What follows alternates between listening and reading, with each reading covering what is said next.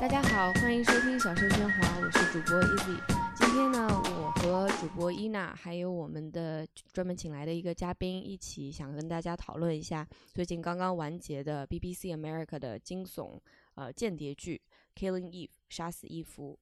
今天的嘉宾是肖美丽，请你给我们大家做一下介绍。嗨，大家好，我是肖美丽。你是怎么开始看《Killing Eve》这部电视剧的？我女朋友张蕾蕾有一天就跟我说：“我们来看这个电视剧吧。”然后我一个晚上就看完了第一季，一个晚上。她也是一个晚上看完的，她又陪我看了一个晚上，看完了第一集。就这个电视剧，如果大家不知道的话，它一集将近一个小时，所以一个晚上看完整个一集的话，就是八个小时。你睡觉了吗？可能从下午看到半夜那样子吧。这个电视剧是根据 Luke Jennings 的作家小说改编的。然后呢，主角是主角是两个女人。那其中一个呢，就是片名里面的这个 Eve。Eve 她是一个住在英国的韩裔美国人，但是她搬到了英国，然后呢是在英国当这个安全局的后勤人员，在一开始。然后另外一位女主角呢，就是 Villanelle。Villanelle 是他应该说他一个化名吧，他是一个非常非常有才华的雇佣杀手。然后他的这个雇主是一个非常神秘的国际犯罪集团，叫 The Twelve。整个这个两季刚刚结束，基本上就是讲他们这两个女人之间的各种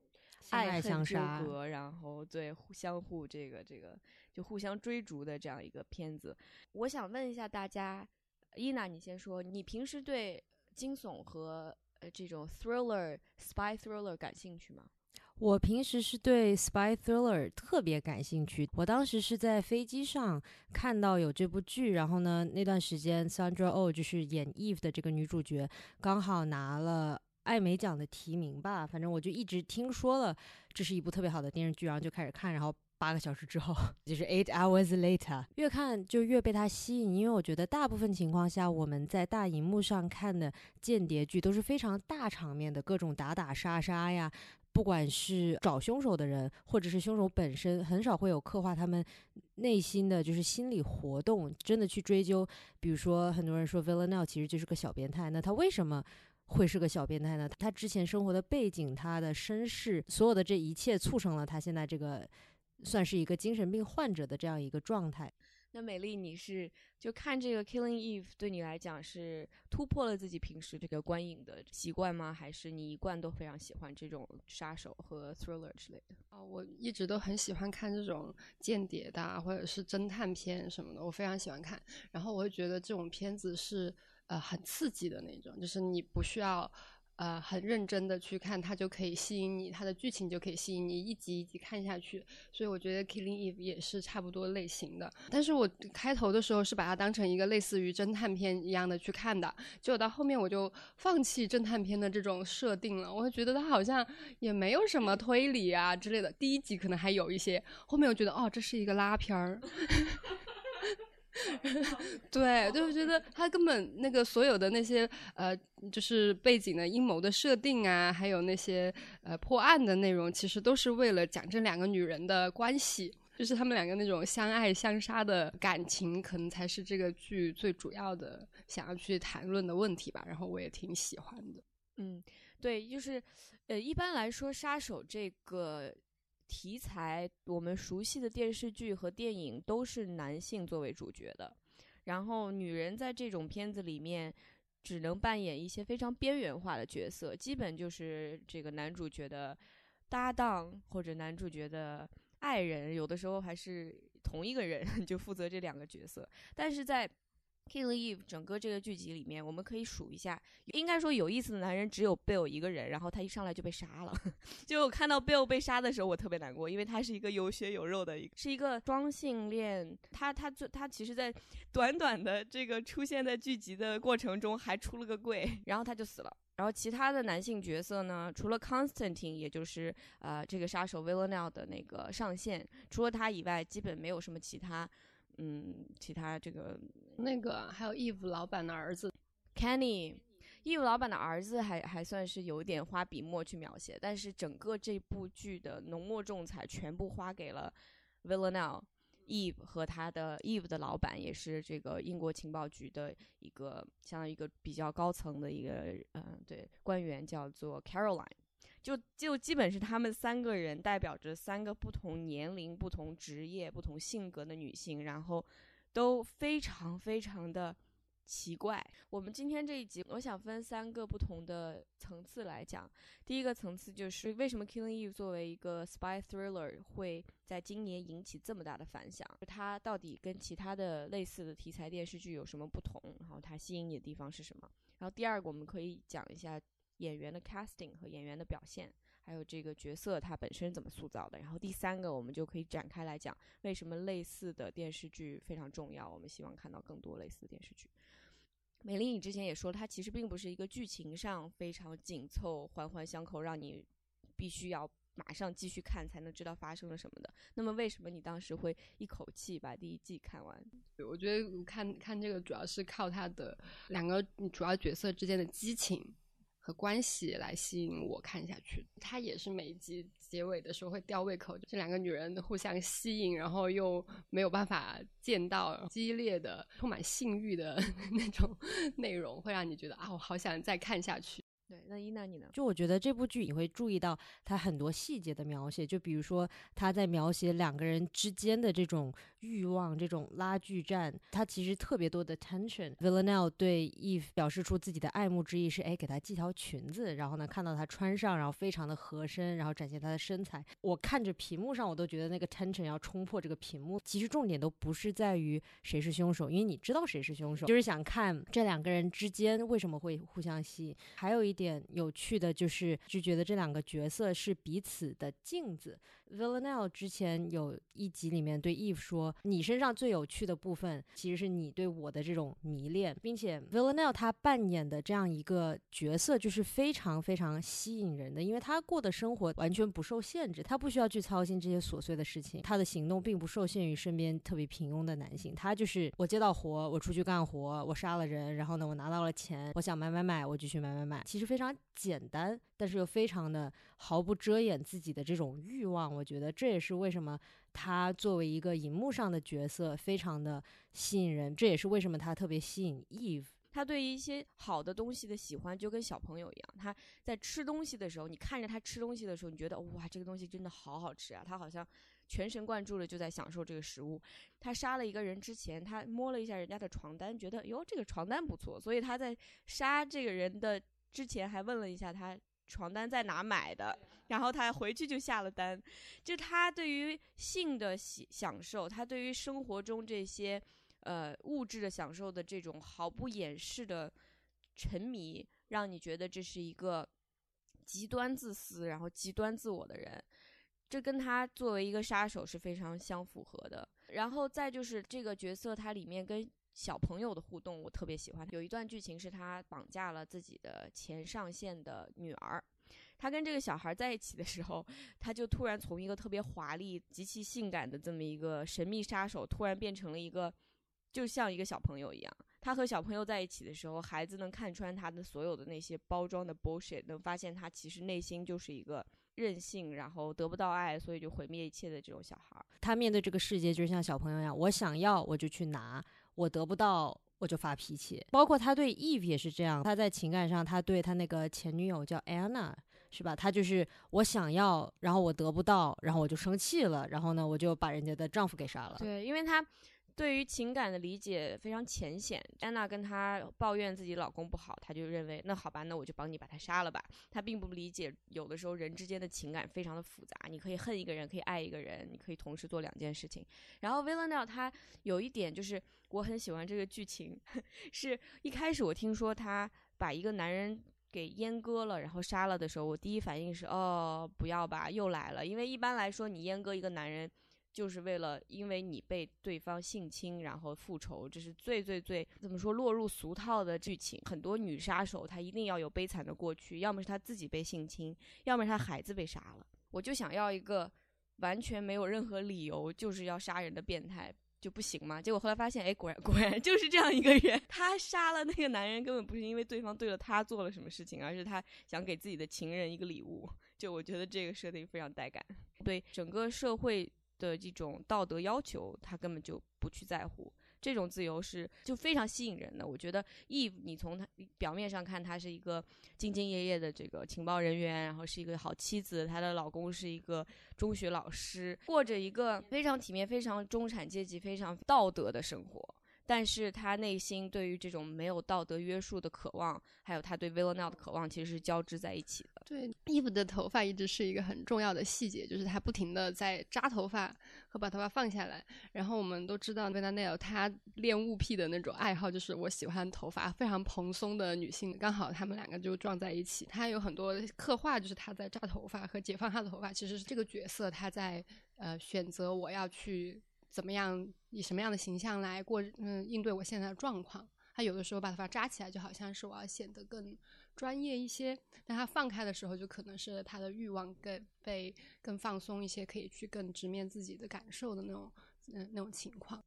对的，并且 Villanelle 其实很早就看中了 Eve 这一点。前几集他们两个是在一个医院的洗手间相遇的时候，那个时候。Eve 还不知道 Villanelle 是谁，然后 Villanelle 就对他说：“哦，我觉得你头发就是蓬蓬松松放下来，炸裂卷毛的时候比较好看。”他知道 Eve 内心有更大的这种野心，想要更加的无拘无束，但是他也明白 Eve 其实是非常就是受限于各种社会啊、道德啊对他的要求。是的，我还有一个是一个 fan theory，就是我觉得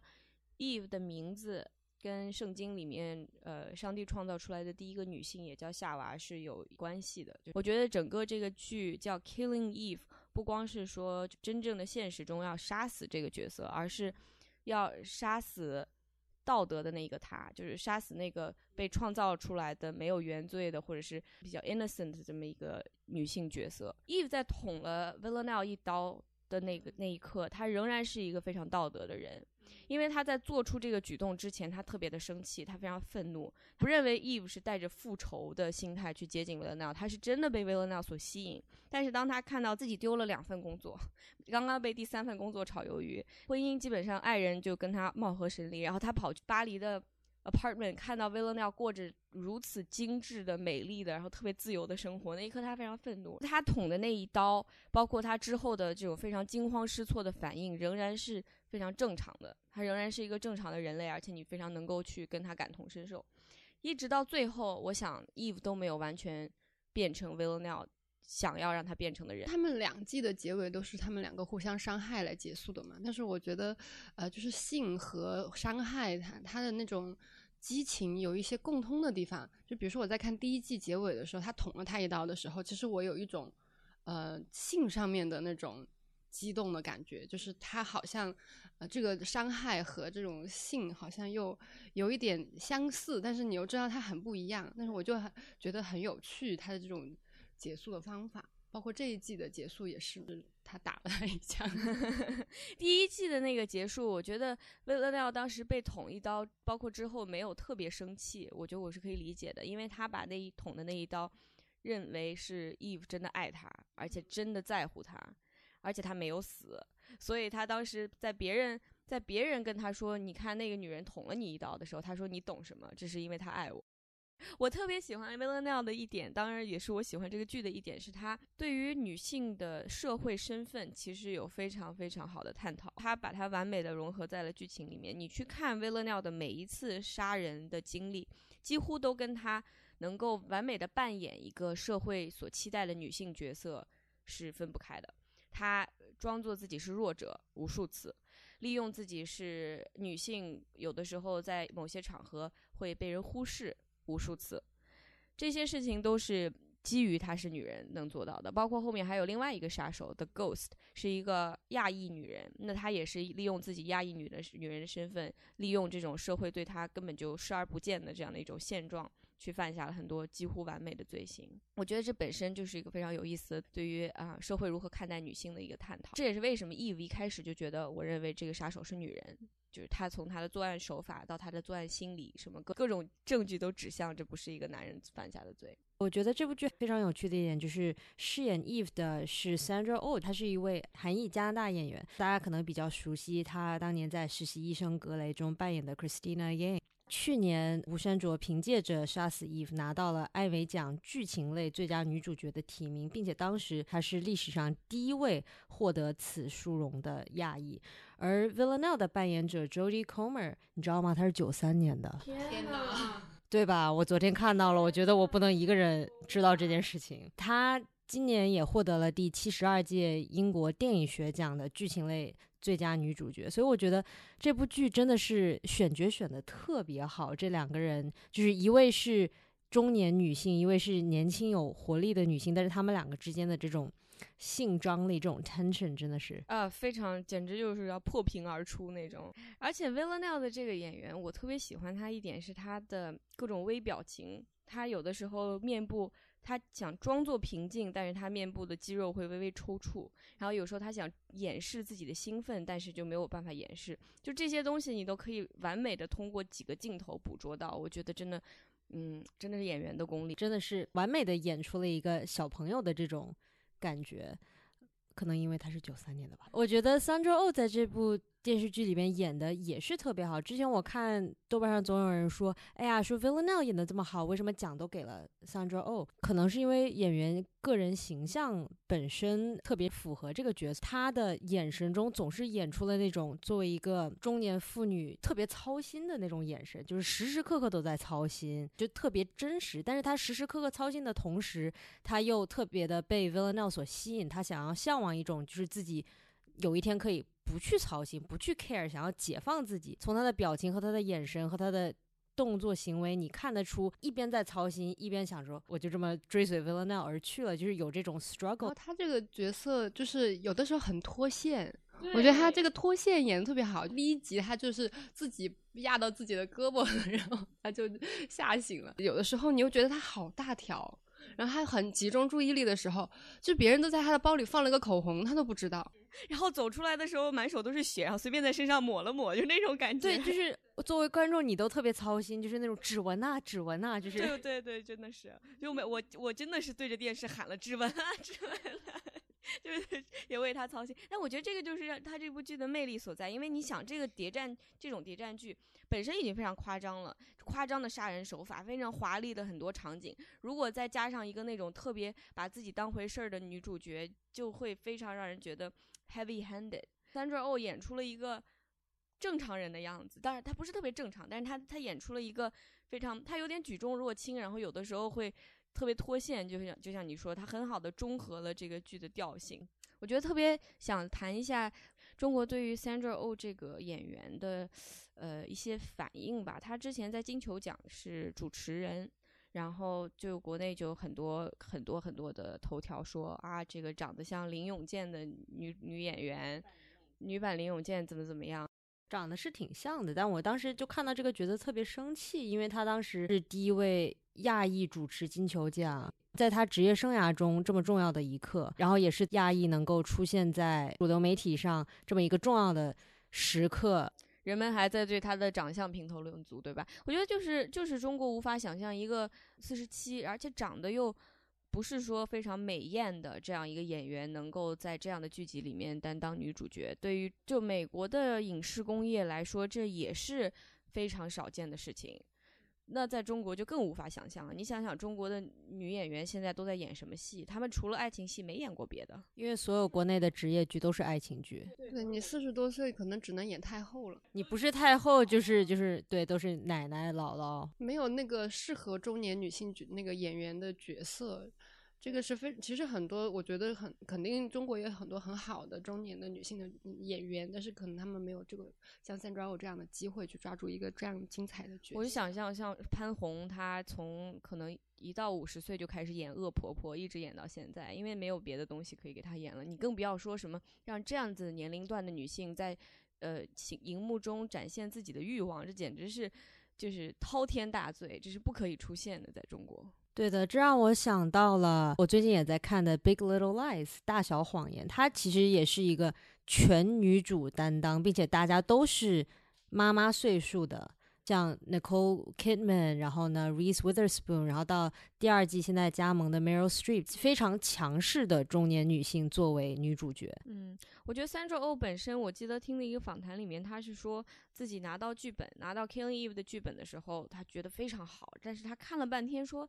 我演谁啊？我怎么一个都没有找到我能演的人？然后结果编剧跟他说，你就是 Eve。然后他说那一刻，他真的觉得自己过去所有的坚持。都得到了回报，或得到了承认，终于有人能看到他是可以演主角的。然后这个剧里面本身这个角色是写给一个白人的，可是他来演，就我已经无法想象另外一个 Eve。对，就为什么不能呢？他就嫁个嫁个 p l a s t r 就行了。哦，对，并且他之后在第二季有一段是他跟他妈妈的。电话对话讲的是韩语，我当时看到那一刻就啊，虽然我完全不知道他们在说什么，但是特别开心。喜欢啊，对，哎，特别棒，而且我就特别想再提一句，Villanelle 有多性感，我们就都不不需要再说了。可是。就是吴卓山也超级性感，它里面有几幕，第一幕是他穿上 Villanelle 给他买的那个绿色的裙子，当时一瞬间我就觉得，如果我会吹口哨，我现在就已经吹起了口哨。她自身的女性魅力就让人觉得非常有说服力，而且她平时并不是那种嗯彰显自己性魅力的那种人，她平时就是乱糟糟的头发一扎，然后穿一个职业套装，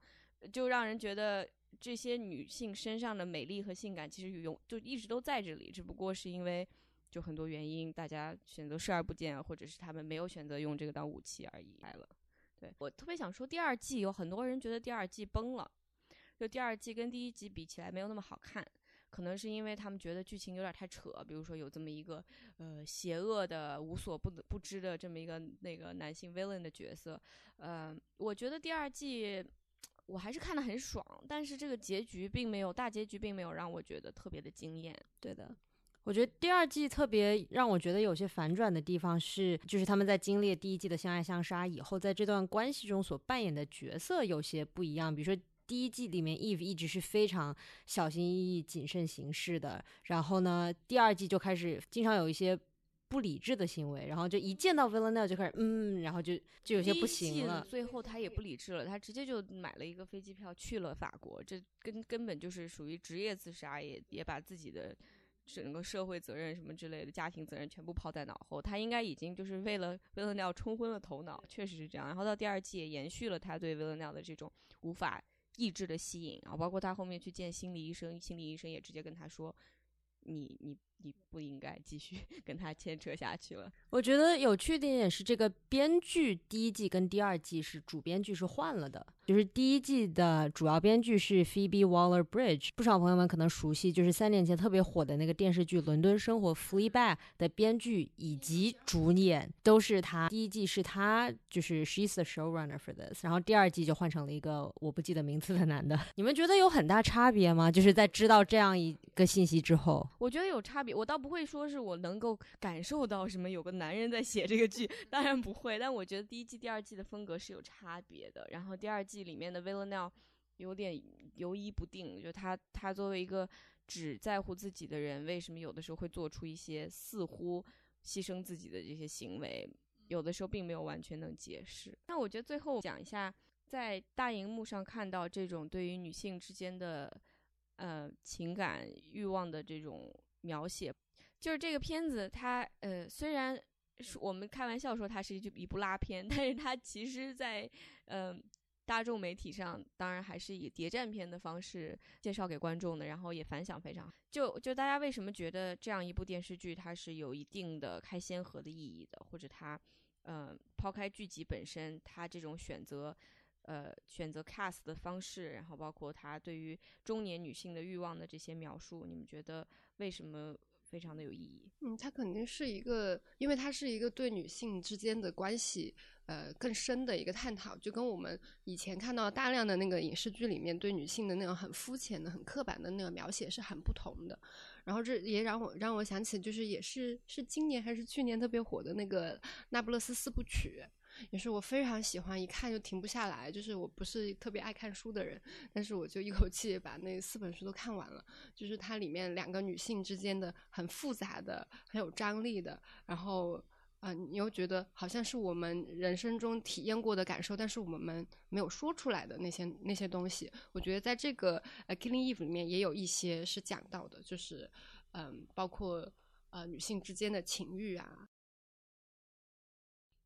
对，就我觉得他这种对欲望的描写是两个女性之跟男人没有关系，就是我在这部剧里面对她的老公就是完全不 care 她的老公，你知道吗？我也完全不 care Kenny，我也完全不 care 那个叫 Hugo 的，关注点全都在这两个女主角之间。我觉得这是还挺难得的，因为我想到，比如说《Sex and the City》里面，《欲望都市》里面有 Miranda 这样的人，她是去非常大胆表现自己对男人的欲望，对，它是那个挖掘女性关系的这个宝藏的一个作品之一。然后我那天看到，呃，有一个叫嗯珍妮特温特森的那个，就是写《橘子不是唯一的水果》那个作者，他以前有一本书叫《激情》，然后里面呃也有一个角色也叫 v a n a n e l 就是他也是两个女性之间的那个很同性恋情欲的那个很激情的关系的一个作品。然后他他自己就这个作者自己自己说，《Killing Eve》是受他的那本书的影响写的，就因为你名字都一样嘛，而且他两个人关系也很一样，所以我会觉得他其实也是呃有那个脉络在后面，就是嗯、呃对怎么怎么去写这种女性之间的呃激情，那种互相吸引又互相伤害，或者是。就是我们讲女性，呃，就是姐妹情谊的时候，也不是说我们就好好普通的，就说我们啊、都是好朋友啊，那些就听起来就很无聊。就是其实是有很多很复杂的东西。我觉得这个剧也没有说啊、我很有道德的，我要去歌颂女性的感情，而是呃用一个比较呃有戏剧性的，然后有冲突性的，呃很很精彩的方法去讨论。如果还没有看的，然后觉得我们剧透的不是不够狠的人，其实还是可以自己去看的，因为这个剧真的是，嗯，它从拍摄到台词到选角到配乐都非常精致。今天谢谢肖美丽过来这个上节目，然后这部剧非常期待，嗯，期待有续集。我也不知道这是一个打了问号的一句话，不知道是好还是坏。对，就希望这样的电视剧能够。让更多的导演、更多的就是电视台会想要去拍类似类似的剧情，然后也希望像 Sandra Oh 这样的优秀的演员可以找到更多的机会去扮演主角，然后扮演非常适合他自己的一些角色。那好，谢谢大家收听小声本期小声喧哗，你可以在微博和喜马拉雅上找到我们的节目。然后如果是在国外的朋友，也可以通过 Buzzsprout、Spotify 和 iTunes。搜索 Loud Murmurs 或者小声喧哗就可以找到我们。或者是用安卓的朋友们，Google Play Store 里面，或者是 Google 自带的 Podcast 里面也能搜到我们。就是我们现在仍然有众筹的这个链接，然后可以放在节目的最后。如果你成为我们的 Patron 的话呢，会被拉进我们的这个微信听众群，可以和主播互动。所以，OK，谢谢大家，拜拜。感谢大家支持，拜拜。